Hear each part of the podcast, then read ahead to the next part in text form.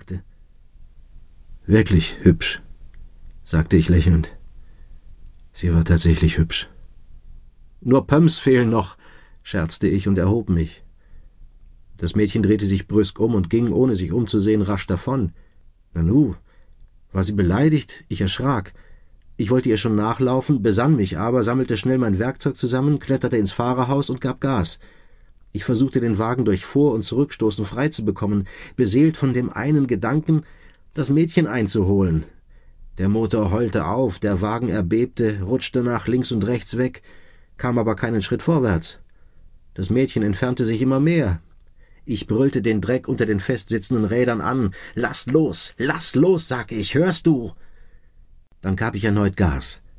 Ächzend kroch der Wagen zentimeterweise vorwärts und rollte plötzlich wie durch ein Wunder aus der verschlammten Stelle heraus. War ich glücklich. Ich raste den Weg entlang, wischte mir mit dem Taschentuch den Dreck vom Gesicht und strich mir das Haar glatt. Als ich das Mädchen eingeholt hatte, stoppte ich und stieß, weiß der Teufel, woher ich das überhaupt hatte, elegant den Schlag auf. Bitte sehr. Das Mädchen ging ruhig weiter, ohne stehen zu bleiben. Mein Schneid war wie weggeblasen. Ich holte sie erneut ein. Diesmal entschuldigte ich mich zuerst und sagte dann Bitte seien Sie mir nicht böse, ich wollte doch nur steigen Sie ein. Aber das Mädchen gab keine Antwort.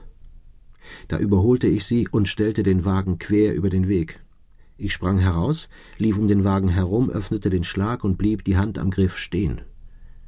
Zögernd kam sie näher und sah mich an, als wollte sie sagen Was willst du nur von mir?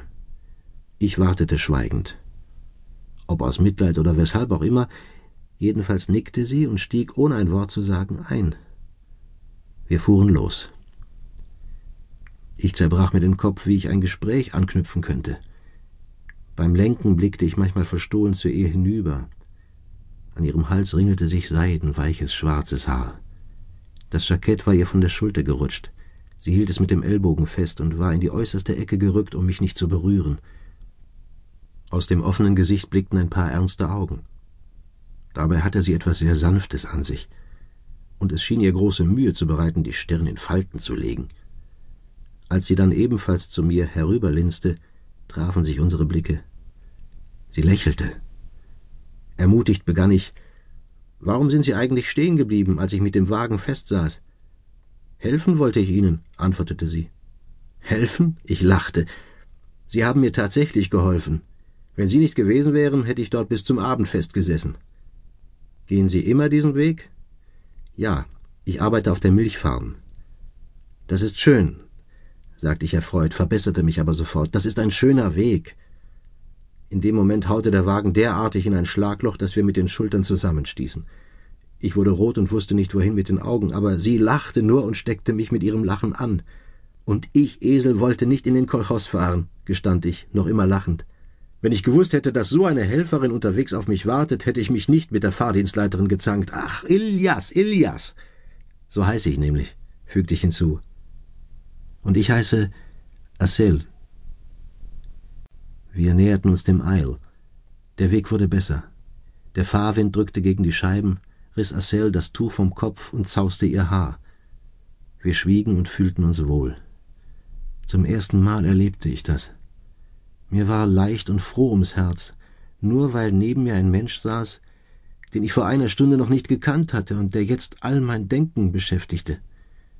Ich weiß nicht, was in Assel vorging, aber ihre Augen lächelten wäre doch dieser Weg nie zu Ende, damit wir uns nie trennen müssten. Doch der Wagen fuhr bereits durch den Eil. Plötzlich rief Marcel erschrocken Halten Sie an, ich muss aussteigen. Ich stoppte. Wohnen Sie hier? Nein. Sie sagte es mit einer mir unverständlichen Erregung. Aber ich steige lieber hier aus. Warum denn? Ich bringe Sie direkt nach Haus. Ehe sie widersprechen konnte, fuhr ich weiter. Bitte halten Sie hier, flehte Marcel. Dankeschön. Gern geschehen, murmelte ich und fügte mehr im Ernst als im Scherz hinzu. Und wenn ich morgen wieder dort stecken bleibe, helfen Sie mir dann wieder? Sie kam nicht mehr dazu, mir zu antworten. Die Gartenpforte öffnete sich, und eine ältere Frau kam erregt auf die Straße gelaufen. Marcel, rief sie laut, wo steckst du denn bloß? Gott soll dich strafen, geh, zieh dich rasch um, die Brautwerber sind da.